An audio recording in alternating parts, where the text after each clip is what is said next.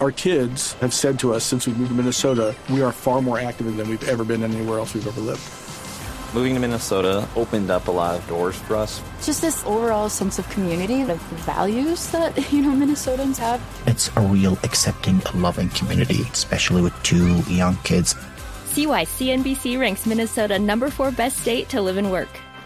A great place to work, an even better place to live. ExploreMinnesota.com slash live.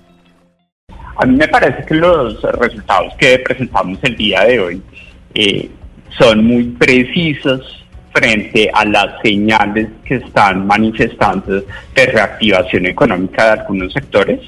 Como lo mencionaba Luis Fernando, es natural, como lo estamos viendo, es normalmente a la inactividad en abril entraron 4.3 millones de personas, ahora solo 3.3 millones de personas, un millón menos pero ese millón menos se repartió en mayo 500 mil que volvieron a estar en una situación de ocupación, llamémoslo así hipotéticamente, y 500 mil que ingresaron al desempleo.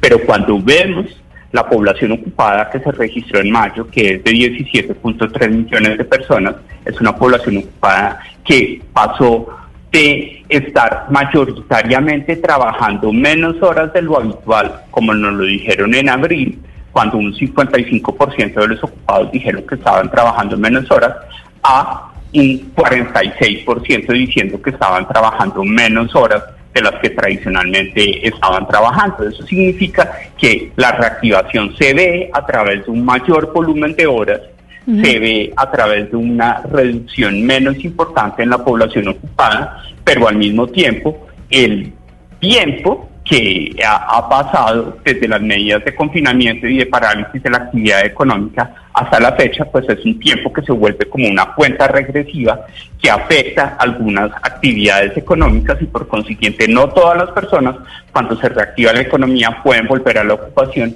y se empieza a consolidar el volumen de desempleo que es el incremento de 2.1 millones de personas en situación de desocupación para un total de casi 5 millones de personas en desempleo en el país en el mes de mayo. Entonces yo creo que es una lectura muy fina de lo que está sucediendo. Obviamente todo el mundo dice, pero ¿por qué no bajo el desempleo?